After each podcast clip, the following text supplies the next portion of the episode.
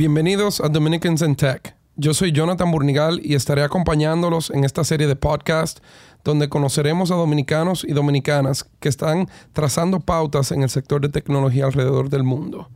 Este podcast es una iniciativa del Ministerio de Industria, Comercio y MIPIMES, en marco de la meta presidencial de conectar con la diáspora dominicana en el sector de tecnología.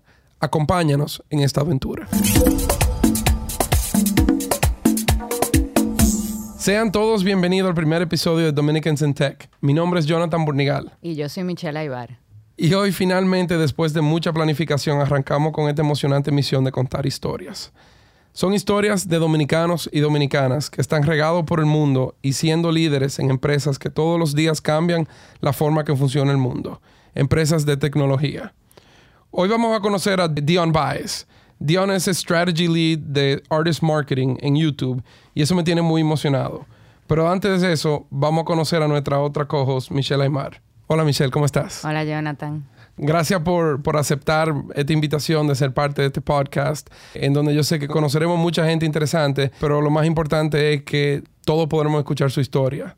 Y yo quiero empezar un poco, eh, que los escuchas puedan conocerte a ti un poco, porque eh, después de muchos años de conocernos, vamos a decir, por arribita, eh, en los últimos meses hemos tenido el placer de interactuar mucho y, bueno, y te volviste parte de tu iniciativa. O sea que eh, cuéntanos un poco de ti, Michelle, cuéntanos un poco de tu, de tu background y cómo tú vas a ser, digamos, nuestra experta de tecnología de República Dominicana aquí.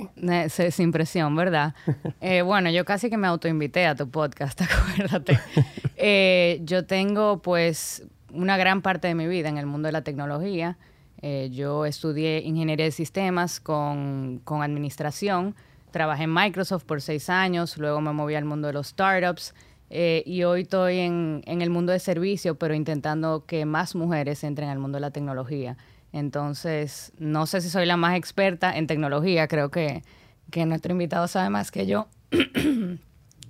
pero eh, pero creo que, que sí, eh, donde puedo aportar es que a mí me interesa mucho conocer las historias de otras personas, creo que ese es mi gran fuerte.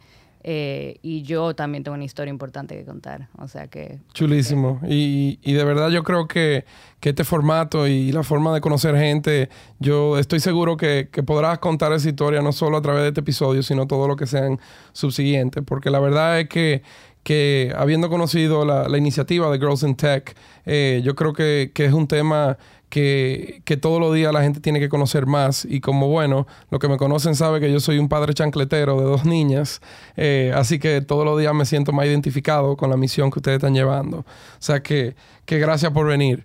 Eh, es importante que todo el mundo sepa, aquí vamos a tirar mucho terminología a veces, trataremos de mantenerlo eh, un poco más aplatanado, eh, pero sí debo decir que esto es en Spanglish, señores. Esto es Dominicans in Tech, o sea que aquí se va a valer todo. Bueno, Jonathan, te toca a ti eh, ser el entrevistado. A mí.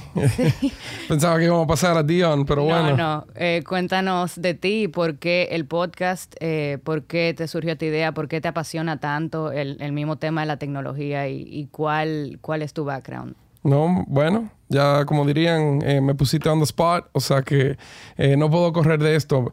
Mira, Michelle, tú sabes que ahora mismo yo soy el director de gabinete del Ministerio de Industria, Comercio y MIPIMES. Y, dentro del ministerio eh, nosotros llevamos lo que es la, dirección de emprendimiento. Y parte de lo que es la planificación eh, de todos los ministerios y realmente del gobierno central, eh, hay una serie de iniciativas que se llaman metas presidenciales. que son una combinación de plan estratégico, de plan de desarrollo a nivel país y, obviamente pues el plan de gobierno que el presidente Abinader eh, se puso por delante eh, durante su, su periodo como candidato, que hoy se convierte en plan de gobierno. Y recuerdo en agosto del año pasado, justo cuando estábamos entrando, eh, pues nos dieron el listado de todas las metas presidenciales. Y cuando yo vi esta de Dominican Tech, yo dije, esta es mía. Nadie se me acerca a esta y nosotros vamos a hacer esto, no sé cómo, pero vamos a hacer algo bien interesante. Te cuento, Michelle, duramos como seis meses tratando de darle forma a la iniciativa.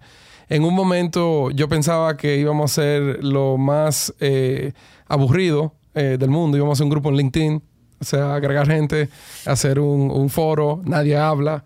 eh, nos intercambiamos un par de artículos y, y márcalo como un check. Pero la verdad es que, que no, que yo eh, rehusaba que, que, realmente eso fuera lo que íbamos a hacer, porque parte de lo que hacemos en la dirección de emprendimiento es eh, tratar de conseguir transferencia de conocimiento. Eh, y yo creo que las historias son uno de los vehículos más importantes de esa transferencia. Entonces, después de mucho, vamos a decir, mucho pensar en formas en que podíamos convertir esa meta presidencial de conectar y tutelar a los dominicanos de la diáspora de tecnología, surgió esta idea del podcast. O sea que yo estoy eh, muy emocionado con eso. Eh, al final me preguntabas un poco sobre mí. Al final del día yo creo que ya he aceptado que la palabra mía es emprendedor. Eh, yo creo que ya llevo toda mi vida profesional en donde cada cierto tiempo cambio lo que estoy haciendo y, entro en algo que no tengo ningún background, ningún conocimiento de cómo hacerlo, o sea, de, aprender de cero. Y eso incluye mi nuevo trabajo ahora como, como director de gabinete. O sea que eh, en buen espíritu emprendedor ahora con un micrófono prendido por primera vez eh, aquí contigo, aquí con Dion, en esta gran aventura eh, de lo que viene siendo Dominicans in Tech.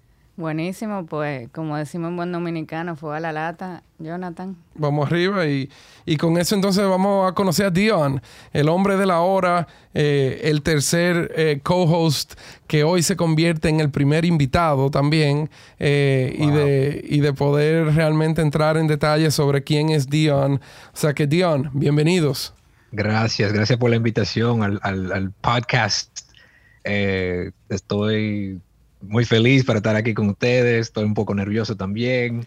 Estamos todos. te, estoy llamando eh, te lo estoy llamando aquí desde Nueva York y, y vamos a ver, vamos. Me pueden preguntar, vamos, vamos. la historia mía, yo no creo que es tan interesante, pero si ustedes la quieren escuchar, está bien. Pero, pero, ¿qué parte de Nueva York? Vamos, vamos a estar claros, porque yo te vi los otros días y, y, no es, eh, o sea, tú no estás que, que en, la, en la 42 con Broadway. No, no, yo, vivo ahora en una parte que se llama Bushwick, muy bohemio, muy, muy hipster. Como The hipsters. Los super hipsters, pero a mí me encanta eso. Me gusta estar al lado de los artistas y, no sé, la gente que, que le gusta la arte, eso siempre me, me, ha encantado a mí y me da como inspiración para, para lo que hago. Qué lindo. ¿Desde pequeño siempre te ha gustado? No, no sé. Eh, sí, sí, sí, sí, yo creo que sí, sí. Porque siempre me gustaba la música también. Está al lado de, la, de, artistas de música y yo dije que estaba en banda, yo era DJ también. Eh, pero desde niño sí, siempre me gustaba mucho. Y eso es algo que yo me, doy cuenta ahora, con que estoy viejo ahora, pero me doy cuenta que, que duré mucho tiempo en mis juventud haciendo cosas que no me gustaron. Eh, y ahora vivo por lo que me gusta y veo que es, posible es, una posibilidad de, ganarse una vida y haciendo lo que uno, lo que uno ama. Yo me identifico porque por mucho tiempo uno, uno hace las cosas al principio pensando que es lo correcto eh, y no necesariamente lo correcto para mí, ¿verdad? Entonces llega un momento en la vida donde me toca hacer lo que es correcto para mí, no para el resto del mundo. Tú sabes que, que eh, vamos entrando ya casi de una vez en materia, escuchándote hablar que tú ahora después de tener, ¿cuántos años tú tienes, Dion? 30 38. 38, y ya lo tenemos oficialmente grabado, o sea que ya no te escapas de aquí. Ahora no puedo decir que 20. Pero no, no, yo creo que lo interesante es que a los 38 años, yo creo que te das cuenta realmente cosas de tu personalidad y de tus gustos que quizás tú tenías la vida entera pensando que tú no eras esa persona. Eh, yo tenía una de las cosas que, que, yo quería preguntarte era también cómo tú entraste en este mundo de tech. Porque yo en una conversación con Michelle hace unos días le decía yo que, que recuerdo que cuando estábamos en la universidad y, y yo creo que todos eh, cometemos el pecado de, de, creer que somos lo que estudiamos. Eh, el mundo de la tecnología no existía así como la conocemos hoy cuando tú estabas en la universidad. Amazon was a startup. Eh, Facebook quizás salió el, último año donde tú estabas en la universidad.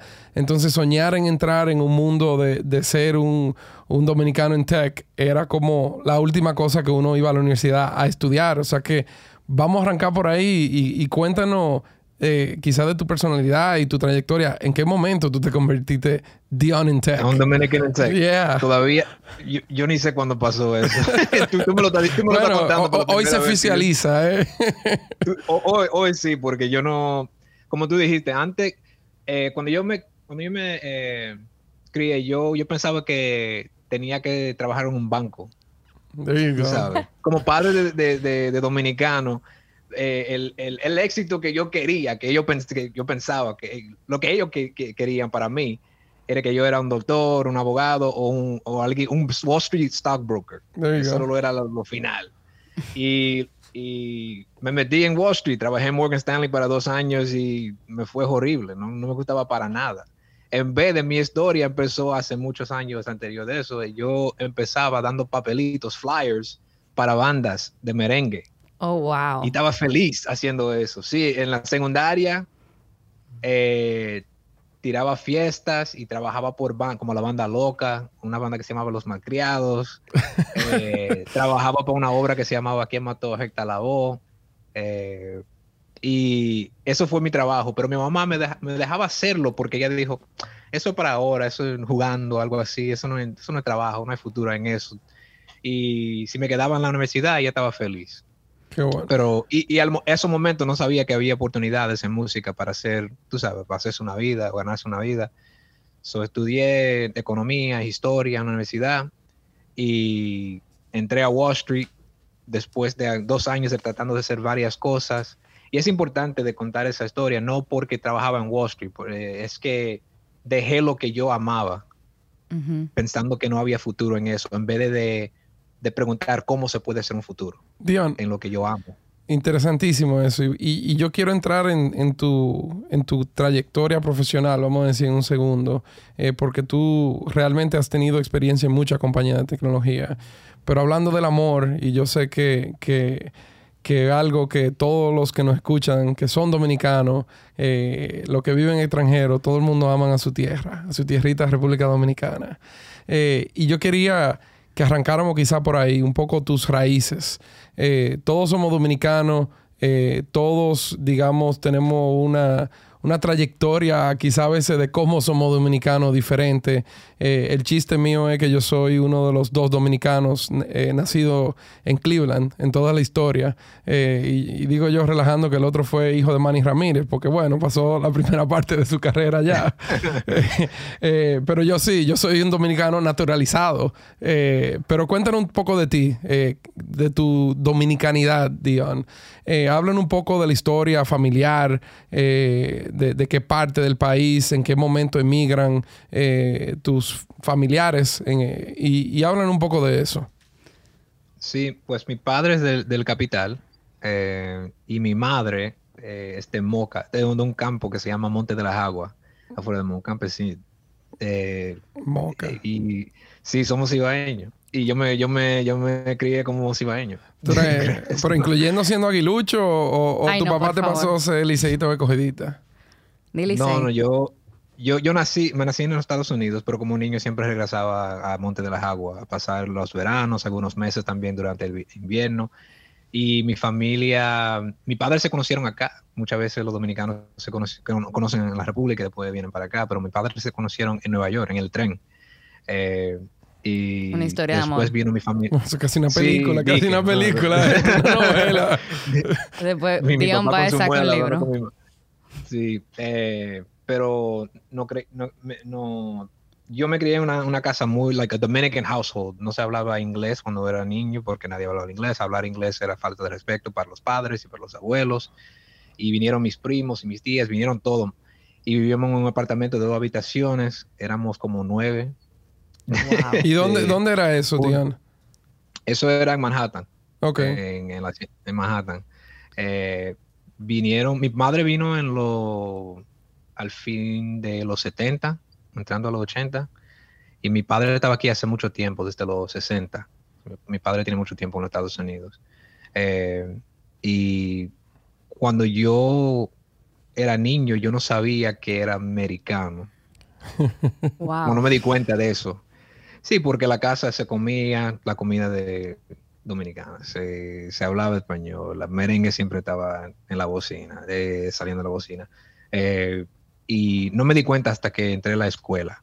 Y yo creo que eso me ayudó a tener una conexión. Y también cuando yo visitaba, yo vivía en Manhattan, en un apartamento, estaba bien, éramos, éramos muchos por un tiempo, pero eh, cuando uno regresa a la República Dominicana te da cuenta de, de la historia, de dónde vengo. Porque no era de que yo vengo de, de Moca, vivíamos, tú sabes, en una casa linda ni nada así, era una, no, era nada, no había inodoro, ni todo, había una letrina.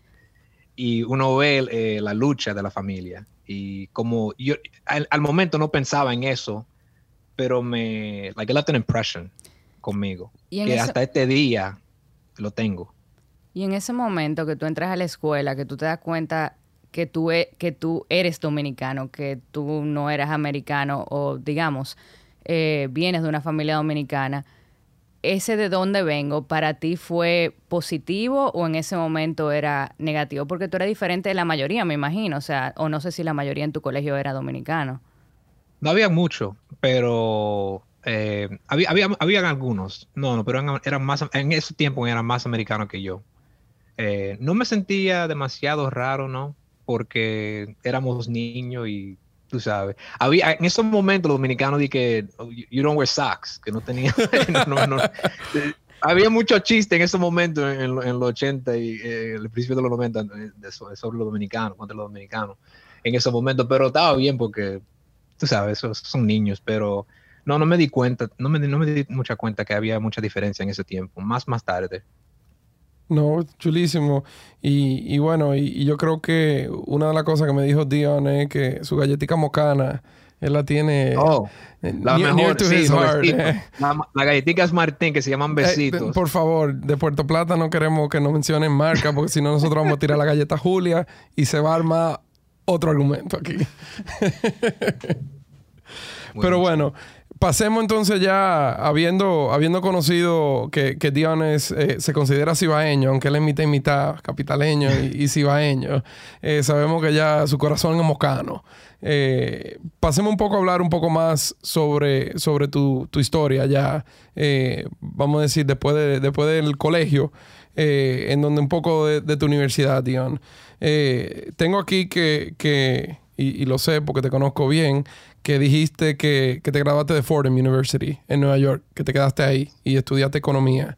Y después... antes, de eso, es, importante de, contarte de que fui para una escuela que se llama Xavier High School. Es un prep school, una escuela privada.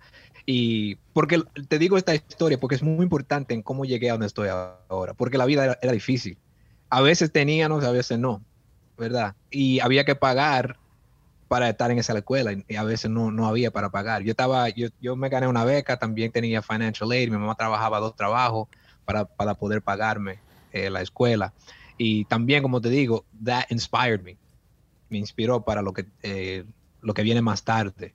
Eh, sí, me gradué de Fordham University en, en, History and Economics. Eh, duré cuatro años y medio para graduarme, demasiado tiempo.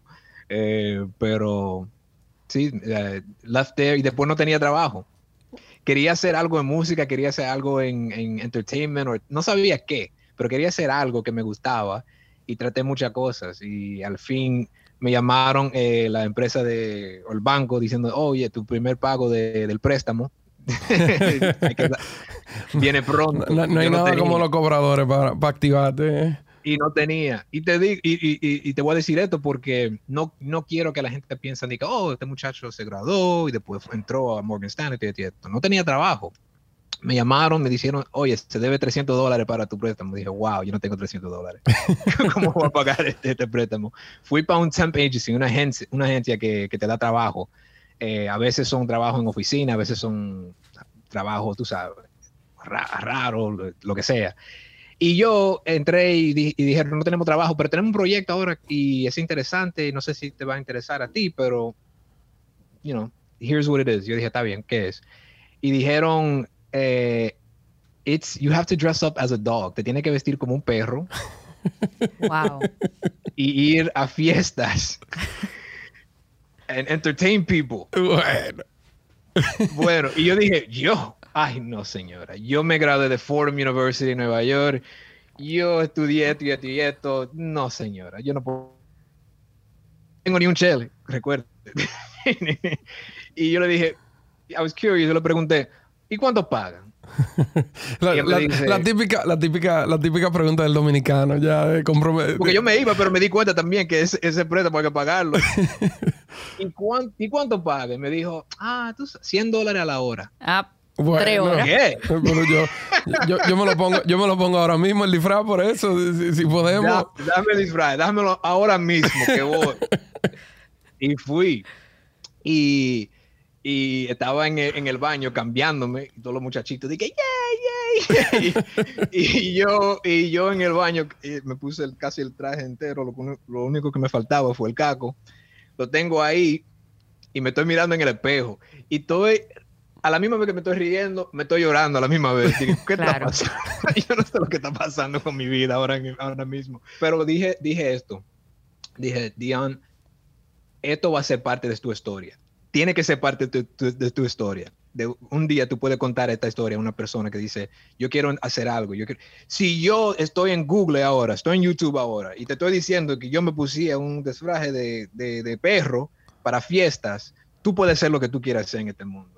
Y por eso te digo esta historia. Qué chulo. puse el caco, fui y hice un trabajo. E, era el mejor Matty the Dog que había en la historia de Matty the Dog. Habían cinco Matty the Dog y era el mejor Matty the Dog. Yo, yo no sé, yo como que me lo imagino esto como, como ese momento a veces en película en donde tú como que te miraste en el espejo, como tú dices, y reflexionaste y, dijiste, después que yo me ponga eh, ya el, casco, este, la parte de arriba, yo me voy a, yo cuando me lo quite me voy a convertir en otra persona, ya con, con un propósito y realmente con un empuje, eh, un drive de, de, cambiar esta trayectoria. Eh, no, y también porque yo pensaba en, y, me dio motivación porque yo pensaba en los sacrificios que hizo mi padre para llegar a este país. Claro. Y eso yo siempre lo, te recuerde, yo, yo, yo vi la letrina, yo, yo, yo estaba en Monte de las Aguas, yo, yo vi la lucha que, que, sufrió mi, y lo que sufrió mi madre para pagar eh, para escuela.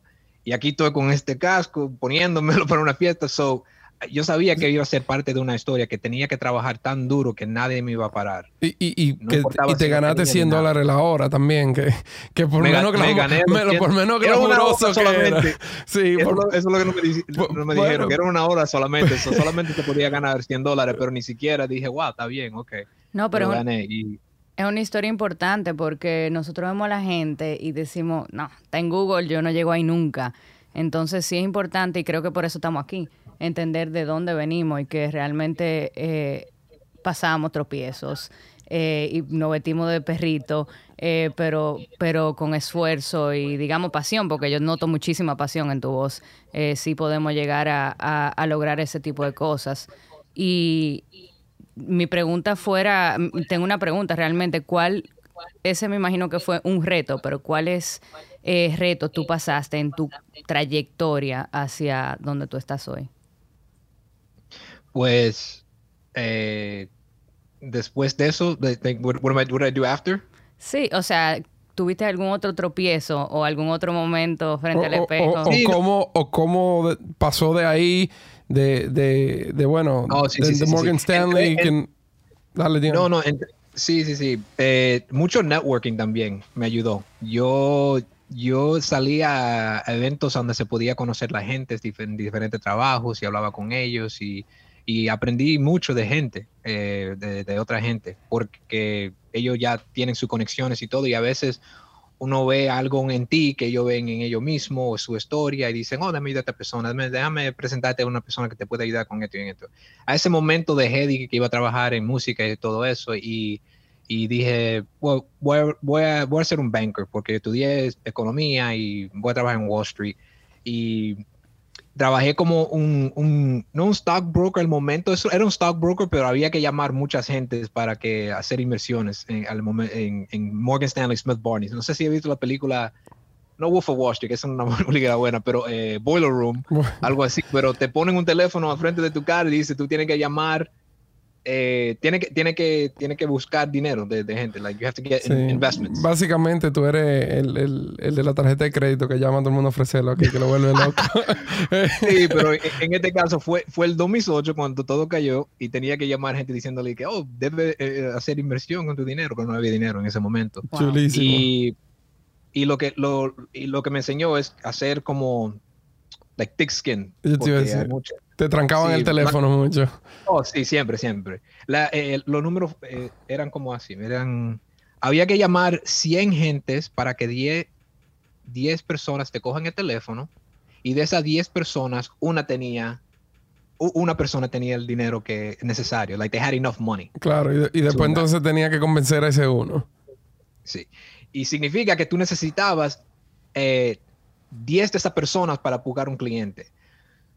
So if you look backwards, había que, había que llamar mil personas. Sí. para buscar un cliente. Y el sí. juego era cómo se podía mejorar la los chances de buscar un cliente a ese momento. Y es importante porque eso fue la primera vez que yo me di cuenta que había una ciencia en cosas así, like en outreach. Y eso Claro. y that, that- that's growth marketing. Bueno, señora, Ahí- ahí está la primera. Yo creo que la primera lección está aquí. Eh, Dion acaba de explicar lo que es un sales funnel. Yo creo, un embudo de ventas en donde hay que meter mucha cosa en la parte ancha del embudo para asegurar que, que salga por lo menos un producto final. O sea que... que- Drive, exacto. Drive awareness, then uh, consideration, intent, trial, and then close. Buenísimo, buenísimo. Dion, no hablemos de banca, que eso es como aburrido ya. Eh, No, súper aburrido. Me- lo- lo- no me gustaba para nada. Después vamos- dejé eso. Dale para allá ahora. Ahora cuéntanos cómo, cómo te metiste en lleno en tech y te volviste ya Dion en tech. Dion en Tech. ¿Ese es tu Ok, apellido? pues, ah, In tech. Craigslist. No, en Tech, sí, Dion en Tech. No, no, no. eh, eh, dejé el, el banco y dije, voy a estudiar marketing eh, en Boston. Entré a una escuela buena en Boston y no tenía experiencia y so vi- fui a una página web que se llama Craigslist. Hay, hay Craigslist en- Ujú. en la República. No, Me puse en no. Craigslist. Oh, me puse en Craigslist una página. ¿Qué explicarle? ¿Qué, qué, qué- Tipo qué corotos. Quizás. Sí, un, un listings. hay un listings y vi una empresa que dije que, que- que estaba busca, en busca de alguien que hacía un marketing sin experiencia y dije ok cool I'll do it y era una traba- un- una empresa que se llamaba Scavenger el dueño tenía 22 años eh, salió de, de Princeton no terminó y le di, y ya he raised uh, you can translate that he raised como 30 millones de dólares Levantó 30 millones de dólares sin haberse graduado de la universidad. Un, o sea, un Zuckerberg cualquiera. Un sucker. Y yo dije, yo tengo que aprender de ese muchacho. So fui a trabajar con él y ahí me di cuenta que el marketing que yo hacía antes, cuando trabajabas con las bandas, dando papelitos, diciéndole, oye, ven para este show, ha cambiado bastante. Y ahora está usando los datos para informar las gentes y para vender cosas y tener relaciones con, con los clientes. Y ahí empezó. Qué interesante. O sea, tú conociste básicamente lo que tú hacías 10 años antes, ya de una forma moderna, en una industria que, como decíamos, que no existía para, para poderlo hacer así en ese entonces. Eh, y de repente ya entonces eh, había una compañía eh, nativa digital que, que, que lo estaba haciendo. Sí. Sí, en vez de decir que yo voy a trabajar con Facebook o voy a trabajar con Google, eso yo ni estaba pensando en eso, y porque no, me- no me iban a coger ni siquiera. Eh, encontré una empresa pequeña que necesitaba gentes y, y Dion, y tú, tú dijiste que lo hiciste cuando te fuiste a hacer, hiciste una maestría en Boston en lo que estabas estudiando, eh, haciendo eso. sí, a la misma vez. ¿Y, y de qué fue esa maestría? Eso fue un focus en, en management, en marketing management. Ok. Eh, ¿Y en dónde, Dion? Una escuela por ahí. Just drop it. Drop the H bomb, Dion.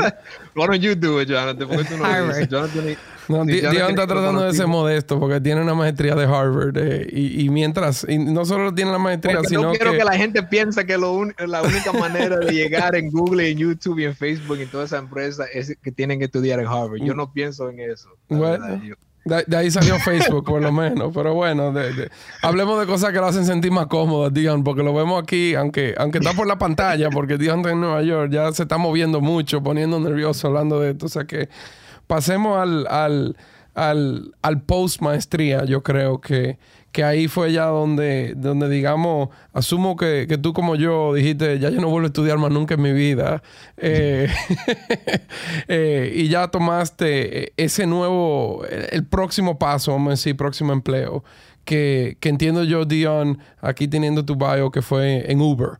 Eh, Sí, antes de eso, eh, eh, cuando terminé la escuela, empecé una empresa. Me puse como emprendedor y empecé algo. Y todo lo que yo he aprendido en Scavenger, en la empresa cuando estaba estudiando, y también lo que estudié en, Harvard, lo quería poner, eh, like I wanted to put it to use para mí. Hay que usarlo, hay que usarlo. Hay que usarlo, sí. So, yo me puse a aprender de todo de marketing, de cómo se puede enviar correos, MailChimp, coding, website building, de todo y al momento vi que una oportunidad uh, que Uber estaba empezando en, en, Miami. Y escribí una, una carta, la letter, la escribí a Uber diciéndole, estos son los problemas tuyos. Estos son los problemas tuyos y eh, aquí así se pueden resolver estos problemas tuyos. y le dije un plan de marketing, se lo di. Como pensando de que maybe they'll call me, será que me van a llamar, pero ni siquiera no me importa, porque yo sé mucho ahora, te lo voy a decir. How bold. Y, yeah, súper. O, o, estúpido, no sé. pero, en, ese, momento, ¿qué te hizo a ti mandar eso y decir, ok, yo, yo siento que yo... ¿Por qué no? Claro. ¿Por qué no? A veces cuando yo tengo miedo, y tengo mucho miedo de cosas, digo, tú no lo tienes mal. Mira, mira lo que pasó. Tu mamá llegó a un país sin conocer cómo hablar la idioma. En los 70 en Nueva York, cuando se podía, a, cualquiera cosa le podía pasar a ella. Y, tú sabes, esos son peligros de verdad. Ahí sí tiene que tener miedo. Claro, ese siempre fue tu punto de referencia. Sí, exacto. Eh, y, y, por eso tú sabes, ¿por qué no? Tú sabes que, que, interesante, hoy creo que tengo que delatarnos para poder decir esto, estamos grabando esto el 15 de octubre y Dion menciona a Uber y hoy es el, el, onceavo aniversario de cuando Uber levantó su ronda de Capital Ángel. O sea, es increíble cómo esta compañía levantó un millón de dólares hace, hace 11 años hoy. Eh, y hoy por hoy, después de haber levantado 25 mil millones de dólares, eh, en rondas subsecuentes, ya hoy vale 85 mil millones de dólares. O sea, eso hace 11 años. Eh, como, estábamos hablando, Uber no existía cuando Dion en Tech se estaba empezando a formar. ¿Y quién hubiese No, pero yo sabía, el, negocio de Uber, piénsalo, en Nueva York, aquí es el, negocio, es el negocio dominicano de los taxis. Claro. Yo llamo el taxi mío y me esperan abajo y me llevan. Eh, yo lo vi así. Yo dije, oh, esto es como yo, lo que estaba pasando, yo vi como lo que yo hacía con la banda de merengue. Claro. Tuviste eh, que fue casi. Yo lo vi. Algo, el, el, negocio de nosotros de, de, tax, de ser taxista, es de Uber. Y dije, oh, wow, es lo mismo. Interesante, casi como la historia como tú dabas flyers y fuiste a Scavenger y te diste cuenta que había pasado de ese flyer físico a cosa más digital, a lo mismo, que tú sabías que los dominicanos sabían manejar un taxi, pero de repente ya la forma en que conseguían a los pasajeros, ya, ya existía una, una solución y bueno, y probablemente yo creo que la disrupción más grande que hemos visto todavía por, ahora. Y a ustedes le hace sentido, pero yo pienso, y mucha gente decía, ¿cómo tú te vas a montar en un carro de una persona que tú no conoces? Igual como tú te vas a quedar en la casa de otra persona. esa, vino después. esa fue más compleja, yo creo. Pero, pero se dio. Eh, y, se dio bien. O sea que fue una, una idea y una empresa que transformó totalmente el negocio. Totalmente. Dion, y, y, cuéntanos un poco de. Tú dijiste que empezaste en Miami, pero entiendo yo que duraste quizá un par de años eh, en, en, Uber y que te fuiste moviendo un poco en áreas. Eh, cuéntanos un poco sobre eso. Sí, cuando estaba en Miami, estaba encargado de, del marketing de, del mercado de, de su Florida.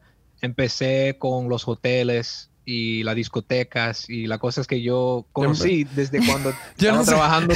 yo no sé qué tanto tú resististe esto de la industria de, de, de, la música, porque aparentemente en todo estaba la música. En todo estaba la música, sí. So I used the, era como un parte de marketing que se llama partnerships. Y es muy importante porque si yo tengo una relación, si yo tengo un contrato con una discoteca, una, y, en, Miami es un gran negocio, eh, con una discoteca y solamente Uber puede estar al frente de la, de la discoteca. Mm. Todos los rides son de Uber ahora. Todos los pasajeros que van a salir son de Uber. Es un súper negocio para nosotros. Y utilicé las relaciones que yo tenía desde niño para ayudarme con Uber. Eh, y también eh, lo que me hizo, di que, di que famoso dentro de la empresa de Uber fue eh, cuando flyers. Claro. Dando flyers. De nuevo. yo, no sé si tú, yo, no sé, yo no sé si te conté esto, pero Jonathan, uno de los programas que yo hice, como growth marketing, la, cosa de growth marketing es de prueba. Hay que hacer muchas cosas y la mayoría de las cosas que tú vas a, a, tratar van a fallar. Claro. So, para Uber, yo dijeron, Dion, we have to get tenemos que buscar clientes para la empresa. Y yo digo, ok, vamos a tratar 10 cosas, dame X dólares para yo tratar estas 10 cosas. Y traté de poner flyers abajo de, adentro de, hoteles, hicimos, tú sabes, anuncios en, billboards, en pantallas, de todo. Y lo, un día mandé a un muchachito que se llamaba Sebastian a dar flyers en, en South Beach. Ajá. Y en, ese, y en ese momento, si tú, if I can get five people, right, like in an hour, eso fue un gran éxito. cinco personas en una hora eh, era, era un éxito. Porque se empieza como prueba pequeña y después se, se, ¿cómo se dice? ¿Escala? sí, sí, sí. Tu, tu, prueba, prueba concepto, o sea, de, eso que se ha convertido la vida ya en, en experimentos eh, encapsulados y medibles, en donde, en buen dominicano, para ver qué pega. Eh, yo, siempre uso, yo siempre uso la, frase de que vamos a tirar espagueti en la pared. Eh, muchos se caen al piso, pero indudablemente los espaguetis están mojados y se pegan algunos. Perdón, pero eso es growth El que se pegó. Eh, claro que sí. Oye, Dion. Y eso es growth marketing. Yo no sé. Hay, ustedes en la pared. Espagueti en la pared. Pero ustedes, ustedes también, que son los expertos en tech, hay, hay como es growth hacking también, que, que no sé. Honestamente, ya ahí yo me salí del agua, pero quizás Diante no pueda hablar un poco de eso. Sí, justo era una pues pregunta que yo iba a hacer. Sí, pues en como un growth marketer, vi los datos en el backend y Sebastian buscó 15 gente en la hora y dije, wow, ¿cómo lo hiciste? Dijo, oh, you told me to give flyers, dar papelito en, la calle. Yo dije, ok, pero en vez de decir, hi, I'm from Uber, esto y esto y esto, esto es lo que somos, él dijo, free ride, free, free ride, free ride, free ride. Y salir con, y salir con él, dije, hay que salir inmediatamente porque vi algo que estaba pasando. Y lo que vi fue algunas cosas, variables, how do I say variables? Variables. Variables. Algunas variables que se podían um, a cambiar para mejorar la chance de buscar clientes. Lo primero es, había que estar en una área donde mínimo de 500 personas estaban pasando por, por hora. Ok. ¿Verdad? Eh, después, el otro variable es cuántas cartas se puede dar en ese tiempo. humanamente. Sí. Y después, you have to cut the script. Free ride, free ride, free ride, free ride, free ride. Y ahí me di cuenta que si tú, si, si tú puedes controlar los lo, lo variables, you are always going to make a lot of money. So, ese programa que empezó con Sebastian en South Beach un día, lo convertí a 93 millones de dólares para Uber. Oh my God. Dando papelitos. Wow. Y, dando papelitos en, mira, en, Florida y Las Vegas. Y, volvimos con el embudo, que yo creo que es otra de las cosas que nos tenemos que llevar de esto. De que Dion sabía que tenía que haber 500 personas para poder dar, qué sé yo, 100 flyers en la hora, eh, para asegurar que después X cantidad de personas se montaran.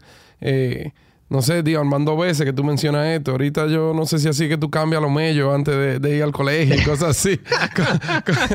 Le voy a ofrecer cinco opciones de desayuno para que, para que elijan dos y, uno se lo acaben comiendo. Pero mira la historia que te estoy contando. Empezó, empecé con dando flyers eh, para la banda loca y los malcriados. Después, en, trabajando con, con, con Scavenger, me di cuenta que algunas acciones, en vez de dar millón de, de, flyers, puedo hacer una cosa que puede, que puede alcanzar a un millón de personas. Y después conozco a Sebastian y traigo un programa a Uber, the Brand Ambassador Program, que se convirtió a 93 millones de dólares. Impresionante. So scale, scale was like, it was really big. Sí, sí. Ah, y ahí me, me, dio éxito ahí. de, de, Miami me mandaron a Las Vegas a, a ponerme a fajar con Lyft, eh, la competencia en, en the ride business hice lo mismo ahí también. Y lo que, lo que, lo que uno ve es alguien dando papelitos, yo lo miraba en mi, en mi computadora como Claro. heat maps. Yo sabía, yo Claro. sabía, por ejemplo, que Lyft tenía un equipo que era 3X más grande que el mío, pero gastaban mucho más y no daban y, y cartas y the script was wrong, everything was bad about them. Yo sabía las horas donde te- tenía que estaban- que tenía que teníamos tener las personas en la calle. Claro. Eh, Bueno, y tú we sabes- would win. We would beat them. They would, they would, Claro, you know, they would pues ellos, ellos no, no tenían la experiencia. El, el- como que dicen, aquí tú sabes que el dicho es el que sabe, sabe. Buenísimo ese El que dicho. sabe, sabe. Bueno, Pues de- sí, sí. perdón, eh, y hoy tú estás, hoy tú un- uniste, digamos, ambos sueños, o sea, tu sueño de la música con eh, tu experiencia o tu pasión por la tecnología, ¿verdad? Sí, des- desde Uber me llamaron a Facebook y me fui a Facebook porque dije otra, otra nivel de empresa, quiero ir a Facebook. Eh, y me recuerdo cuando hay un, eh, en Facebook eh, te recogen de la casa, hay un bus que te recoge de la casa y te trae al campus de Facebook. Y yo entrando a, a Facebook me estaba riendo que, wow, este, este cibaeño dominicano, este, este hijo de, de, de, de una, de una cibaeña. Era en, en Silicon Valley. O sea, te mudaste para California. Me mudé para California y después ahora estaba, eh, eh, fui a, la- a- a- cada semana hay un meeting con Mark Zuckerberg y entré al, al meeting con Mark Zuckerberg O sea, y tú lo lo veo. conociste. Y sí, le pregunté algo y después me fui. Pero eh, eh, vi a Mark Zuckerberg y dije, this is crazy. Like, you know, y llamé a mi madre ese día. No le dije que conocía a Mark Zuckerberg, ella ni sabe quién es, pero ella eh, le, le di la gracia y solamente, you know, conocimiento de, de los sacrificios de ella y como uno al lado de un... It's just crazy. Mira, tú sabes que, que- que eso de que conociste a Zuckerberg y, no lo contaste a tu mamá, a mí me pasaba también. Yo era banquero eh, en Nueva York y, y- esa vida de... eh, caramba, casi hasta de película a veces con, con, con la cosa que uno ve. eh, no son la misma película que ve tu mamá, pero cuando uno la llamaba, cuando yo la llamaba todas las noches, yo cenaba con mi mamá desde mi escritorio, yo la llamaba y yo cenaba junto con ella. Y yo me acuerdo que es casi lo mismo. O sea, tú le contabas de lo ápero que fue tu día sin tener que realmente decirle el con quién fue y, y, qué, y por qué era importante, sino que con, con esa emoción y obviamente esa conexión con, con la mamá de uno, eh, eso hasta le hacía el día a ella. No, no, no, exactly, exactly. It's, it's true. Eh, eh, yo me recuerdo de esa llamada y siempre me sentía muy, muy, like, emotional, eh, emocionado porque, tú sabes, como te digo, de nuevo, lo- los sacrificios de, lo- de los padres y la historia y también conociendo, cuando yo entro a Facebook, habían 40 mil empleados, pocos eran dominicanos y los dominicanos que habían, la mayoría trabajaban en los servicios, como limpiando, en la cocina y cosas así.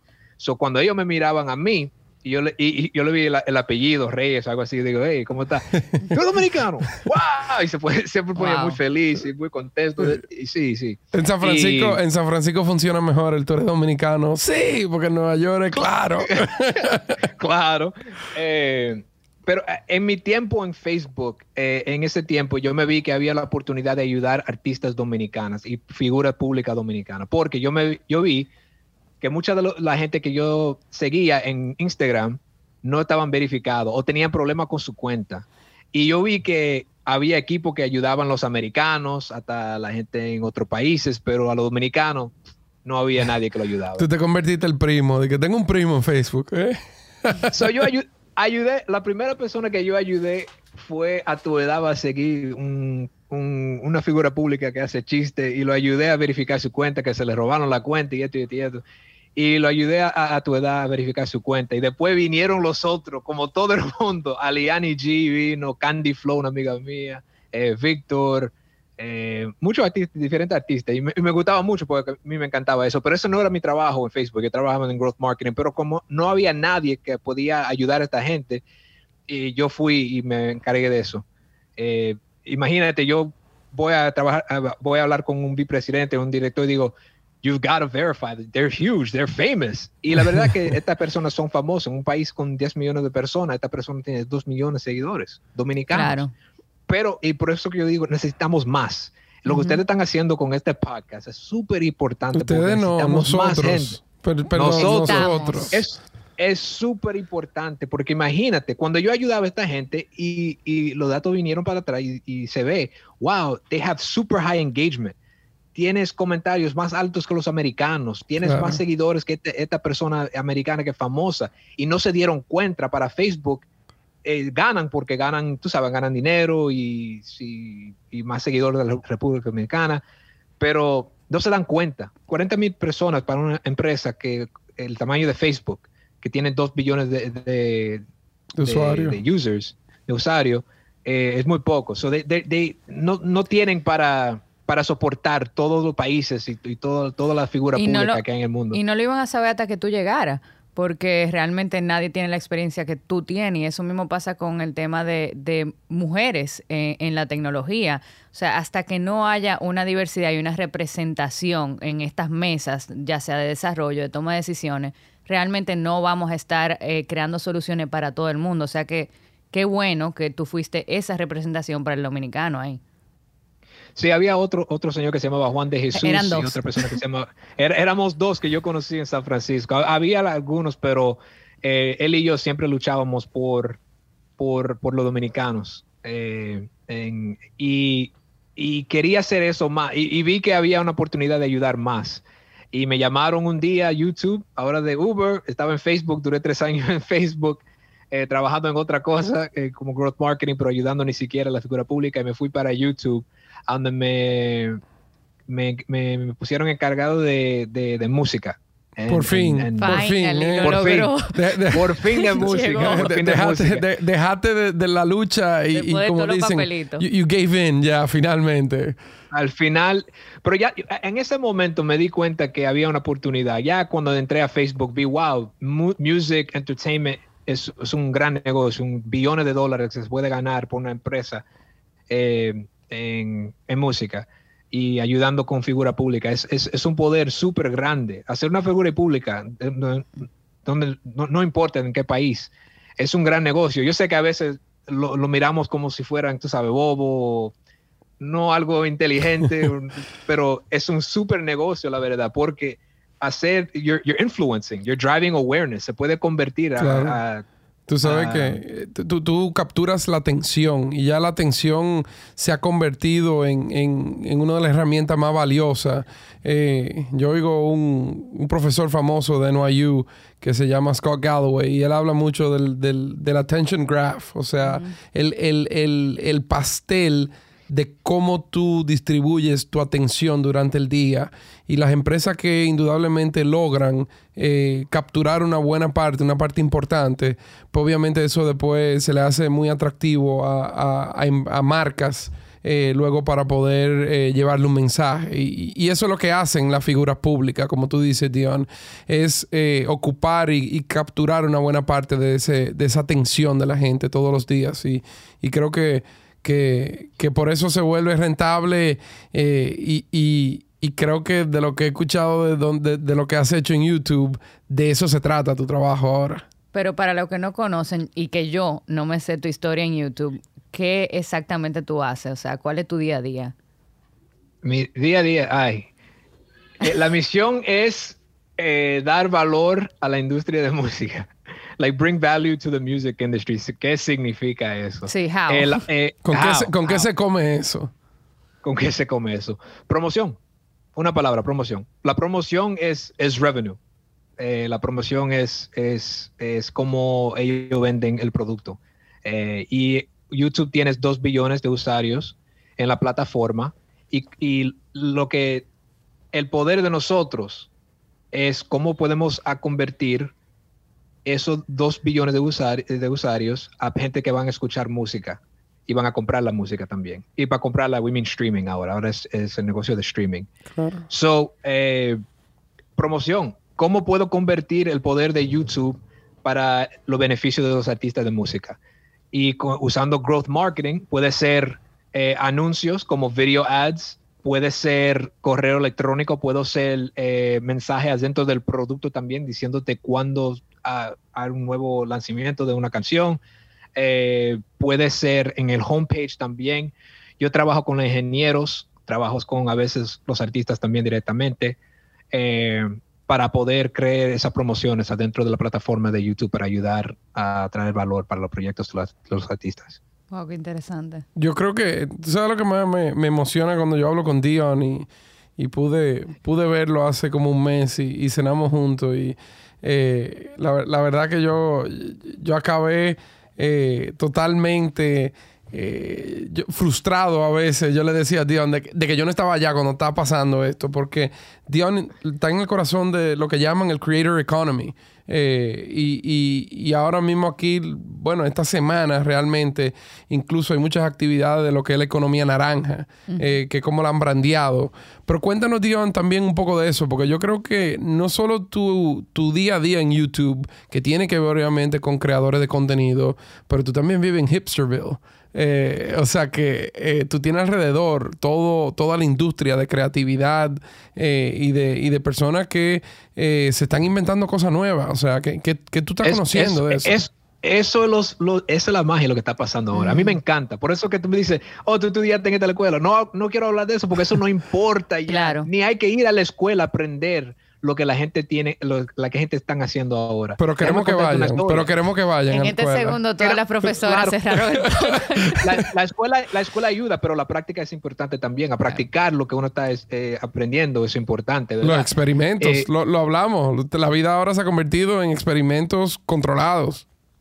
Exacto. Yo, como te digo, cuando dejé a Harvard, me puse a fajar, pero también con lo que conocí en Harvard, también, lo, eh, también tenía mi YouTube channel también, que donde yo iba a aprender nuevas cosas, pero de un, un creator dominicana, al lado de un, un movimiento pequeño, like the, Latin urban eh, scene.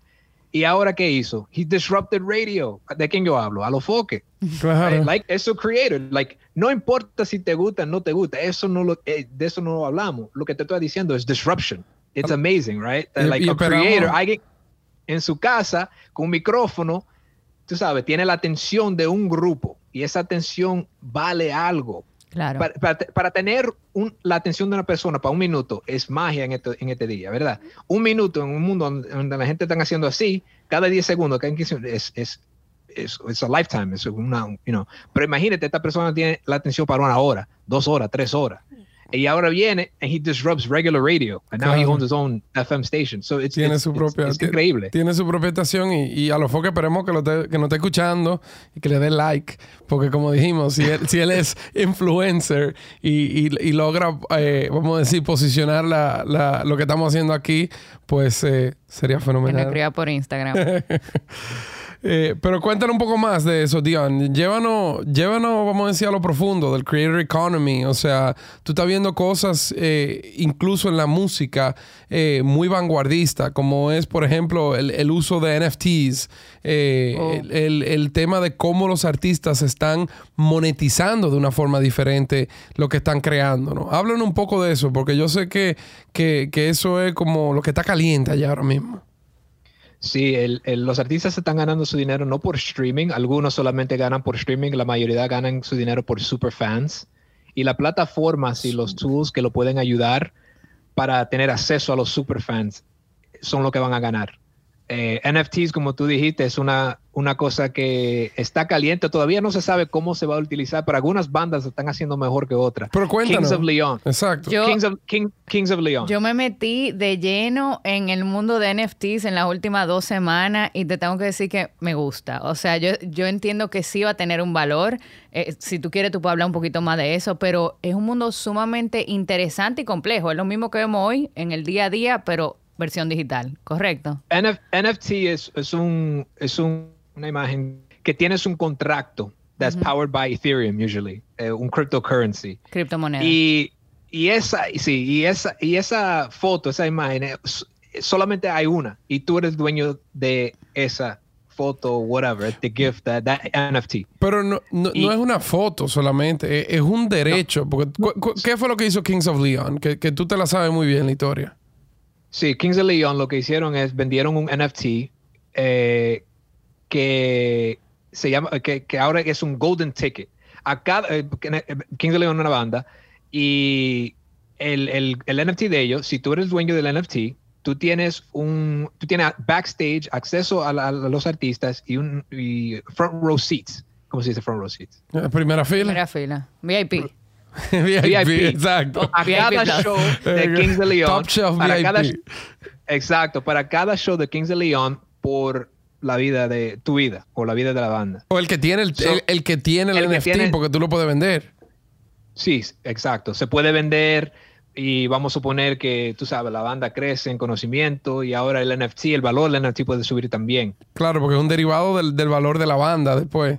Eso está súper chulo. El- ¿Tú, tú te imaginas de que, que yo soy dueño del NFT y me aparezco en todos los conciertos? Y que, hey, ¿qué es lo que es? O sea, Sí. Casi como si soy parte de la Pero banda. pasa lo mismo con los videojuegos. O sea, yo he visto que hay, por ejemplo, eh, ya sea que tú eres eh, dueño de la imagen de ese character, ¿correcto?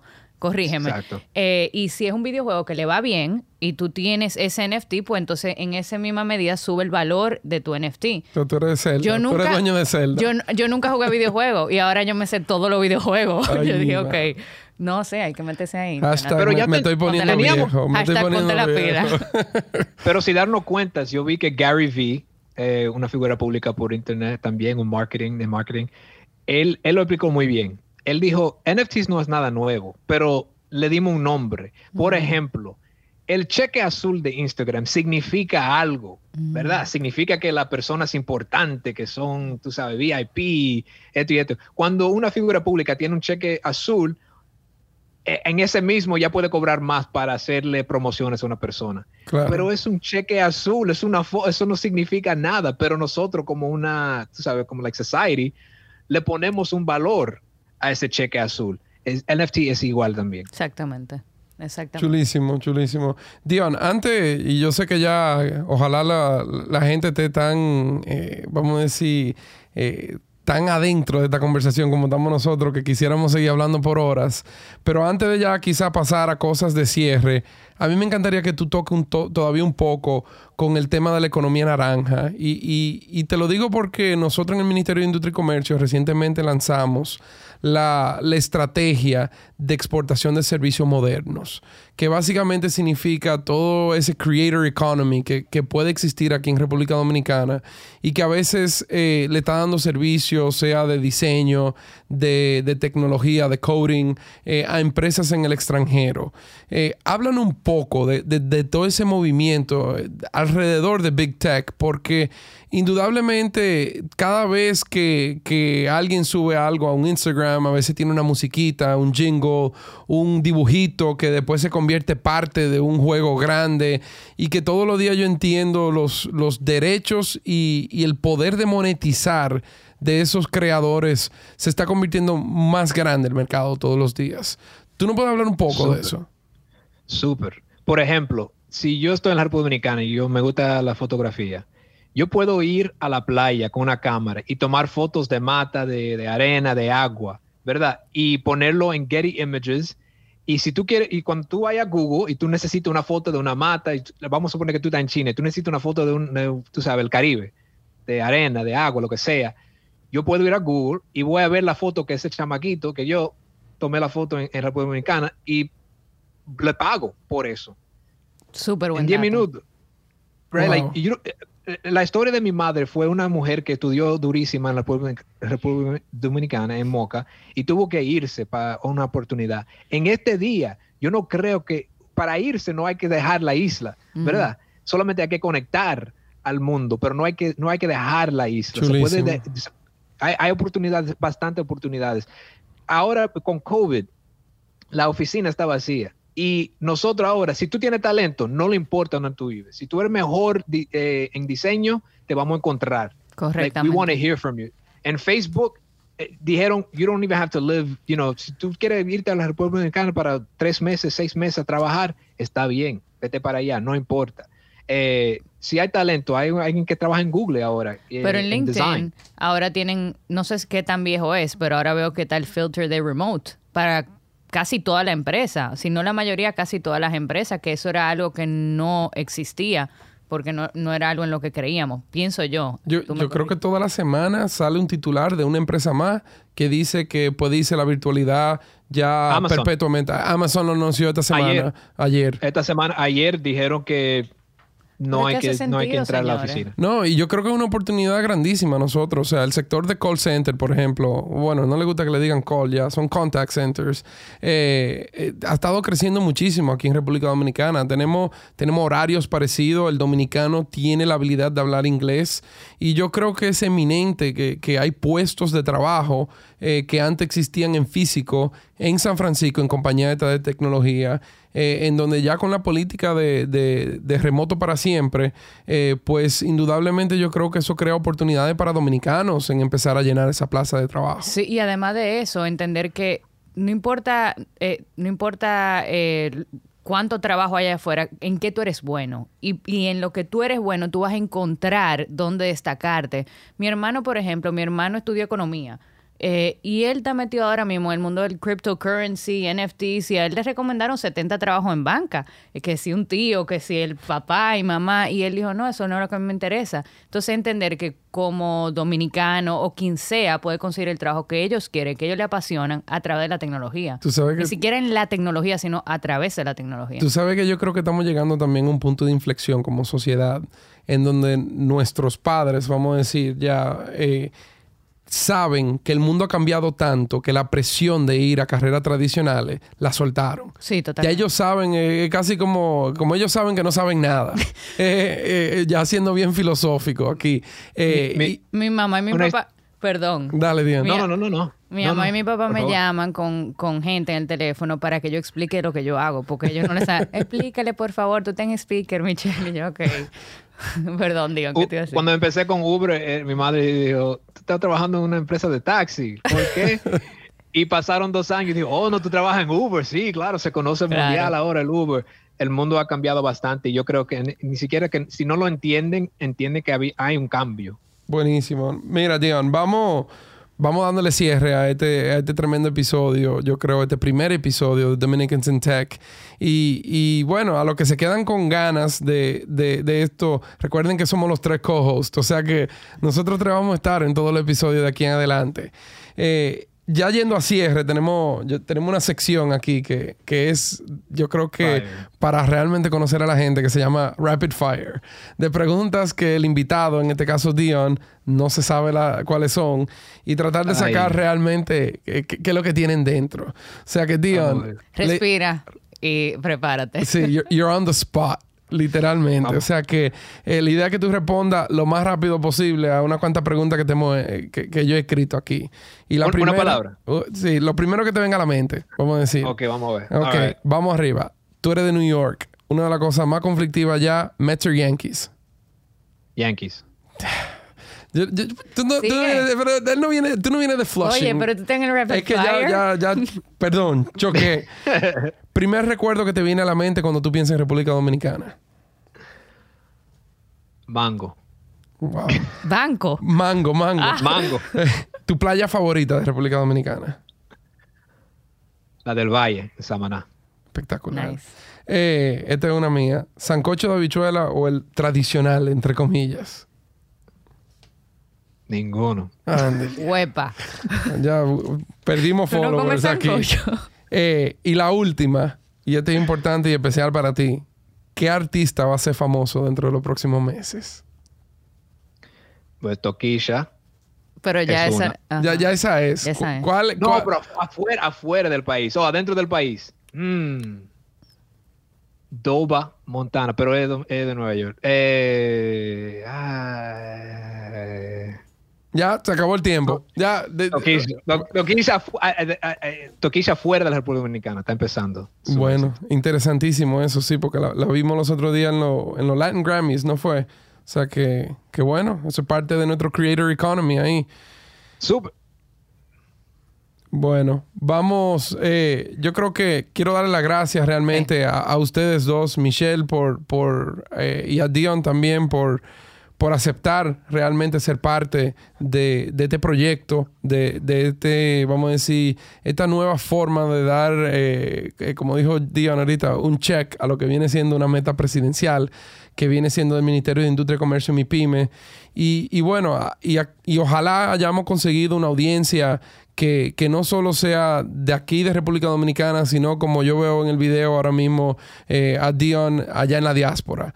La idea de este podcast es unirlo los dos y crear un espacio en donde podamos tener ahora intercambio de esos eh, brillantes dominicanos en tech que están allá en la diáspora y que puedan de alguna forma u otra interactuar con los locales eh, y fortalecer la escena de lo que está sucediendo aquí. Eh, asimismo le digo, si nos está escuchando algún dominicano que está en tech, por favor, escríbenos queremos hacer contacto contigo. Todos los días encontramos más. Eh, y, creo que la idea es poder seguir teniendo un roster de potenciales, eh, de potenciales eh, invitados con historias que sean totalmente diferentes y que puedan ser indudablemente como esta historia de Dion inspiradora. o sea que gracias a los dos, la verdad que después de no sé cuánto ha durado este podcast, pero ya lo dije una vez eh, eh, cuando empecé un emprendimiento eh, y después de que le cogí un poco el piso, dije, ya me siento cómodo en esta silla. O sea que gracias, señores. Gracias a ti, Jonathan, y gracias a Dion por contar tu historia. Gracias, Jonathan. Gracias, Michelle. Gracias a Ricky también. Nuestro productor, Ricky Dion, cierra con... Yo quiero que tú cierres un poco con... con y, y volviéndonos buen growth marketer, un call to action déjale un mensaje a todos los que están escuchando.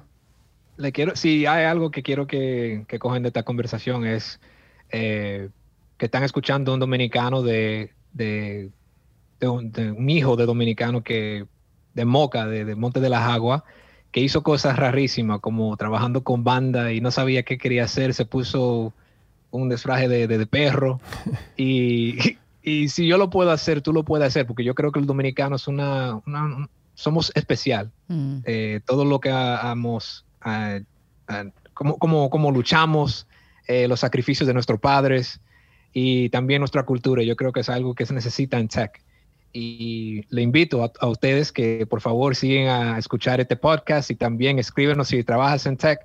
Y gracias por la oportunidad de, compartir mi historia. Oh, qué lindo. Súper, no hay más que decir. No. Gracias a todos y, esperamos que, que en el próximo episodio también nos acompañen.